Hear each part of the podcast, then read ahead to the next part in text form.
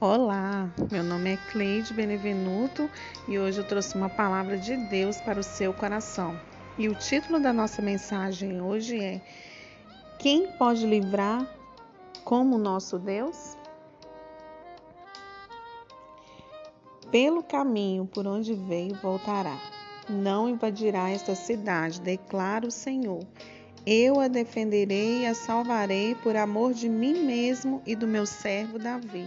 2 Reis 19, 33, 34. Quando aconteceu a invasão da Síria em Judá e Israel, Ezequias clamou a Deus para que protegesse o reino de seus adversários e recebeu a confirmação do livramento por meio do profeta Isaías. Assim, o exército dos assírios foi destruído e os hebreus foram salvos daquela invasão estrangeira que ameaçava destruir Jerusalém. Naquela noite, o anjo do Senhor saiu e matou 185 mil homens no acampamento assírio. Quando o povo se levantou na manhã seguinte, o lugar estava repleto de cadáveres. A Assíria era uma grande potência militar militar muito poderosa sob o reinado de Senaqueribe. Tomou a Babilônia. Contudo, o Deus de Israel interveio em favor do seu povo e Senaqueribe pagou caro com sua vida, como lemos. Assim, Senaqueribe, rei da Síria, desmontou o acampamento e foi embora. Voltou para Nínive e lá ficou. Certo dia, enquanto ele estava adorando no templo do seu deus Nisroque, seu, seus filhos Adrameleque e Sarezé mataram na espada e fugiram para a terra de Ararat.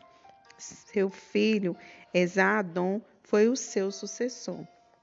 Deus estava com o rei Ezequias e com seu povo por amor ao rei e ao seu nome, ele fez com que o poderoso assírio abandonasse o cerco a Jerusalém. Como você tem se posicionado nas batalhas da sua vida? Seja um instrumento de bênção para sua família, sua empresa e sua nação. Que por meio da sua vida e da sua intercessão, Deus venha trazer livramento aos que você protege e cerca em oração. A oração é a chave que fecha todas as portas do inferno contra a nossa vida. Deus é o nosso refúgio e nos escondemos nele. Então, o segredo de nós vencermos as nossas batalhas, de vencermos o mal que sobrevém sobre nós, é através da oração que nós, que eu e você, sejamos um instrumento de bênção para a nossa família, para a nossa empresa, para a nossa nação. Que através da sua intercessão, pessoas venham ser cercadas de todo o mal. Deus entrega essa pessoa diante do Senhor. O Senhor sabe, Deus, a necessidade, o Senhor sabe o que ela precisa, Pai. Senhor sabe, Deus, que o que ela tem enfrentado, quais batalhas que ela tem vivenciado, mas é, define muito, Pai, o nosso posicionamento diante das batalhas, diante das lutas que vêm sobre as nossas vidas. Nós somos carentes, ó Pai, da tua misericórdia e nos refugiamos, ó Deus, na tua palavra, refugiamos, Senhor, diante, Deus, da tua soberania, do teu agir poderoso sobre as nossas vidas.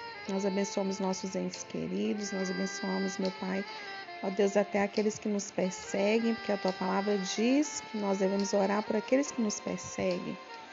Deus, nós oramos, Senhor, pelo nosso Brasil, nós oramos, Senhor, pela nossa nação. Nós oramos, Senhor, pela nossa cidade, nós oramos pelos nossos familiares, pelos nossos amigos. E cremos, ó Deus, que o Senhor pode livrar todos eles, ó Pai, de todas as coisas que vêm que venham vir, Pai, que possam fazer com que essa pessoa perca a fé, perca a esperança. Nós oramos blindando pensamentos, corações e que a graça do Senhor venha superabundar todos os dias, em nome de Jesus.